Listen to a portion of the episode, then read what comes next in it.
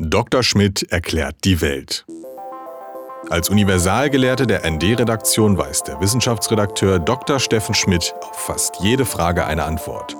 Und falls nicht, beantwortet er einfach eine andere. In Darmstadt wurde ein neues Zentrum für Weltraumsicherheit eingeweiht und ähm, unter anderem sollen da die Sonnenwinde abgewehrt werden. Ich habe keine Ahnung, was es ist. Also abgewehrt wäre wahrscheinlich ein bisschen viel verlangt. Das wird wohl nichts werden in diesem Leben.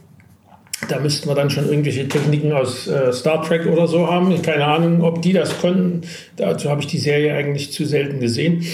Nee, ähm, Sonnenwinde ist natürlich ein nettes Wort, klingt, klingt, äh, klingt irgendwie freundlich, aber das ist an sich nicht ganz so freundlich. Ist auch in dem Sinne kein Wind, weil im Weltall zwischen den Sternen und Planeten fehlt es an, an Luft für Wind. Aber ah, es, das ist tödliche Strahlung, oder was? Es ist sozusagen sowohl Strahlung äh, im Sinne von elektromagnetischen Wellen wie Gammastrahlung und so Zeug, als auch eine ziemliche Menge an geladenen äh, Teilchen, also Protonen und sicherlich auch ein paar Neutronen und so und also Zeug. Und äh, ja, das entsteht im Grunde genommen in kleineren Mengen praktisch ständig, weil die Sonne bei, ihrem, bei ihrer Energiegewinnung, mit der sie uns beheizt, ohnehin immer kleinere Mengen an verschiedenen, also verhältnismäßig kleinere Mengen an, an verschiedenen äh, Strahlen, die uns nicht so bekommen, äh, abgibt. Aber hin und wieder gibt es in der Atmosphäre der Sonne die komischerweise viel heißer ist als das, was unten drunter ist, obwohl unten drunter die eigentlichen Energiegewinnungsprozesse stattfinden. Wie kommt das? Kernfusion, das hat immer noch keiner so richtig rausgekriegt. Warum so, das, das Geheimnis. Das ist äh, das letzte ein, Geheimnis ein, Sonne. Äh, wahrscheinlich nicht das letzte. Also wenn ich nehme an, wenn man das rausgekriegt hat, kriegt man raus, dass man noch ein paar ganz andere Fragen bislang völlig unterschätzt hat. Äh, meistens führen ja beantwortete Fragen der Wissenschaft nur dazu, dass man neue Fragen hat. Und ja, wie auch immer, in dieser Atmosphäre gibt es also in gewissen Abständen äh, größere, ja, nennen wir es mal Ausbrüche von, von äh, äh, heißen ja, Gasen sind es ja nicht mehr, es sind Plasmen eigentlich, also Gase, in denen die, Ato die Atome ihrer äußeren Elektronen weitgehend äh, entkleidet sind. Und das sind, ähm, wenn man die Sonne beobachtet mit vor einer Mondfinsternis, äh, Sonnenfinsternis, Mondfinsternis wäre das genau falsche, bei einer Sonnenfinsternis. Deswegen waren Sonnenfinsternissen früher auch so immer so ein ganz heißes äh, Ding für, für Astronomen, die sich für die Sonne interessiert haben. Dann, wenn die Sonnenfläche sozusagen, das eigentlich helle, komplett abgedeckt ist durch den Mond, dann sieht man äh, immer mal so le leichte äh, ja, Fahnen, gewissermaßen helle Fahnen, die da so rausragen. Also, und das sind, das sind solche Ausbrüche. Und so wie umgekehrt die Flecken, die man sonst sieht, äh, auch äh, solche Ungereimtheiten in, der, in, der, in dieser Atmosphäre sind, also wo bestimmte Magnetfelder an der Stelle eben verhindern, dass dort Licht abgestrahlt wird im sichtbaren Bereich. Aber wie auch immer, diese hin und wieder gibt es da in, in, bei unruhiger Sonne, die aus Gründen, die auch noch nicht so ganz klar sind, äh, bestimmten Zyklen unterliegen. Also es gibt diesen bekanntesten Elfjahreszyklus, also alle elf Jahre ist die Sonne wieder etwas äh, aktiver. Da gibt es also mehr solche, mehr Sonnenflecken und auch mehr Ausbrüche. Und wenn also so ein größerer Ausbruch stattfindet, also der erste wohl beobachtete, wie ich gelesen habe, ist ja schon vor weit über 100 Jahren, 1859 gewesen. Da hat ein, ein äh, englischer Astronom namens Carrington ähm, ein, mit seinem Teleskop eine, eine Explosion auf der Sonne beobachtet mit einem minutenlangen Lichtblitz. Also das äh, sei, so las ich auch, eine der, der zehn äh, größten gemessenen Lichtblitze gewesen. Und diese auch, auch Flares genannten Auswüchse sozusagen der Sonne, die kommen dann zu Teilen bis zur Erde und weiter.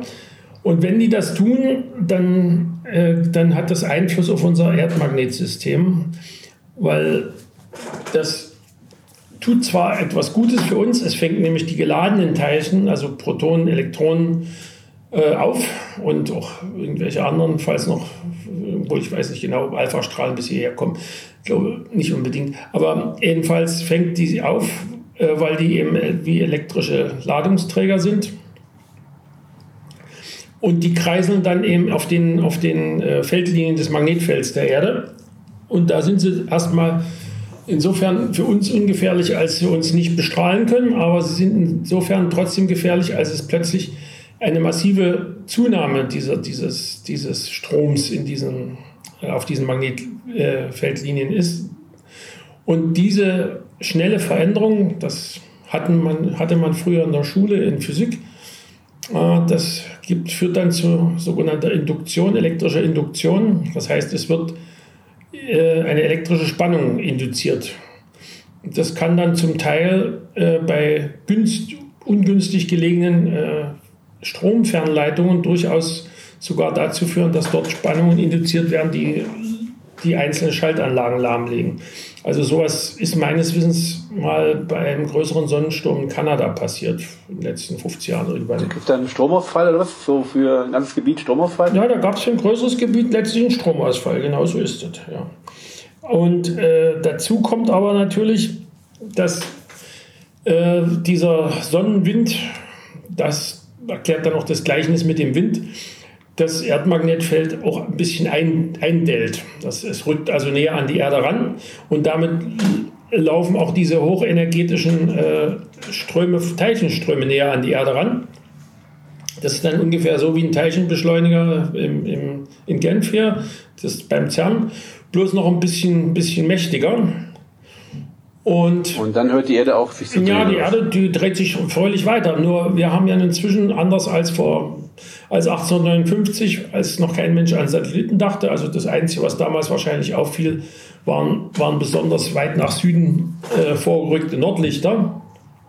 Und was jetzt äh, für die Seefahrer damals sicherlich störend war, die Magnetnadeln der Kompasse, die spannen dann. Aber heutzutage haben wir ja noch eine ganze Menge Satelliten da draußen, die für uns nützlich sind. Von Wettersatelliten über Kommunikationssatelliten bis äh, zu Satelliten, die uns momentan gerade immer mal Bilder von diesem hässlichen Krieg liefern. Und wenn die in einer Höhe fliegen, wo jetzt dann gerade das eingeditschte Magnetfeld seine Teilchen durchleitet, dann kommen die unter massiven Teilchenbeschuss. Beschuss. Und das vertragen die Satelliten schon deswegen nicht gut, weil sie ja vollgestopft sind mit Elektronik. Und äh, elektronische Chips kann man zwar, äh, wie das schön heißt, strahlengehärtet konstruieren, aber das hat Grenzen. Erstens von der Intensität der Strahlung und zweitens natürlich hat es Grenzen, weil die kannst du nicht so, so fein äh, strukturiert bauen wie die heutigen absoluten Hightech-Chips. Also da musste dann Spezialanfertigungen haben. Deswegen hatte schon vor Jahren, vielen Jahren das Pentagon äh, eine Lizenz bei, bei Intel gekauft für eine damalige, für eine damalige Pentium-Generation, die sie dann auf eigene Kappe strahlengehärtet weiterentwickit haben. Und das Problem übrigens fällt mir gerade ein mit der kaputten Elektronik durch, durch die induzierten äh, Ströme oder Spannungen, besser gesagt. Das findest du auch in einem der Bond-Filme. Äh, welcher war das? Ähm, Golden Eye, wenn du dich daran erinnerst. Da, da den, das ist ja Brosnan, oder? Ja, den gleichen Effekt wie, wie, wie durch den Sonnenwind kann man natürlich auch erreichen, indem man in großer Höhe eine, eine Nuklearladung zündet. Die produziert auch in relativ kurzer Zeit einen solchen äh, solchen äh, Spannungsspitze am Boden, die dann so manche Elektronik lahmlegt. Das hatten sie bei den ersten größeren äh, atmosphärischen Atomtests, Atombombentests, haben sie das ähm, als Nebeneffekt beobachtet. Aber wie auch immer, jedenfalls. Und was passiert dann? Dann äh, fallen dann, die dann, dann, dann, dann, das ist sozusagen, dann, dann kriegen die Überspannung und es schlägt durch. Das ist wie wenn, wenn du jetzt äh, dein, dein, dein, nee, wenn du jetzt dein Gerät, äh, dein Ladegerät jetzt irgendwo in, in eine Spannung, also irgendeine Steckdose stecken könntest, die die doppelte Spannung liefern würde, dann könntest du das Ding hinterher auch wegschmeißen. Mhm. Würde abbrennen oder was? Das, da würde wahrscheinlich zumindest was durchbrennen. Ob es dabei richtig brennen würde, das vermute ich mal eher nicht. Ein Versuch wert. Da gibt es wahrscheinlich noch den einen oder anderen Flammenhemmer drin und so, aber das würde auf jeden Fall hinterher hinüber sein. Das passiert manchmal auch, äh, dieses Phänomen äh, mit dem diesem elektromagnetischen Puls gewissermaßen, passiert bisweilen auch, wenn in der Nähe ein Blitz einschlägt und dann kann es durchaus äh, bei dir zu Hause den Fernsehempfänger oder Rekorder oder sowas auch entschärfen oder die DSL-Box, weil dann in den Leitungen auch äh, Überspannungen generiert werden, die dann von der Elektronik nicht immer mit Wohlwollen aufgenommen werden. Aber diese Weltraumsicherheitstruppe hat natürlich nicht nur die, die, die Sonnenwinde im Auge. Aber ich meine, man kann die doch nicht abwehren, oder? Man kann nee, da kannst du nichts machen. Du kannst nur dafür sorgen. Kannst davor warnen. Du kannst nur dafür sorgen, dass bestimmte äh, lebenswichtige äh, Strukturen, in der, äh, wenn sowas ist, möglichst so äh, abgeschaltet oder umgeschaltet werden, dass, dass äh, keine, keine größeren Schäden entstehen. Und bei Satelliten kann man manchmal äh, die, die die Höhe der Bahn ändern und sowas. Also das, das ist natürlich, das hängt davon ab, wie viel Treibstoffreserven die jeweils noch für so Bahnkorrekturen haben und all so Sachen. Also das ist nicht so ganz trivial. Wie oft tritt das ungefähr auf? Ja, also wie gesagt, es gibt diesen Elfjahreszyklus, aber es gibt außer diesem Elfjahreszyklus auch äh, noch, noch äh, überlagerte längere Zyklen.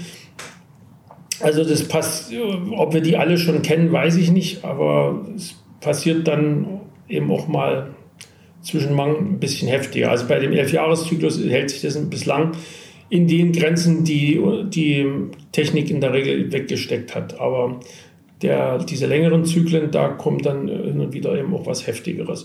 Also wie schon gesagt, wenn der 1859 was beobachtet hat und sie seitdem also zehn ähnlich große Dinger gemessen haben, dann kannst du daraus ersehen, dass es nicht ganz so oft ist, aber wie schon gesagt, die Empfindlichkeit unserer Infrastruktur hat sich ja nun im Verlauf der Jahrzehnte erheblich vergrößert.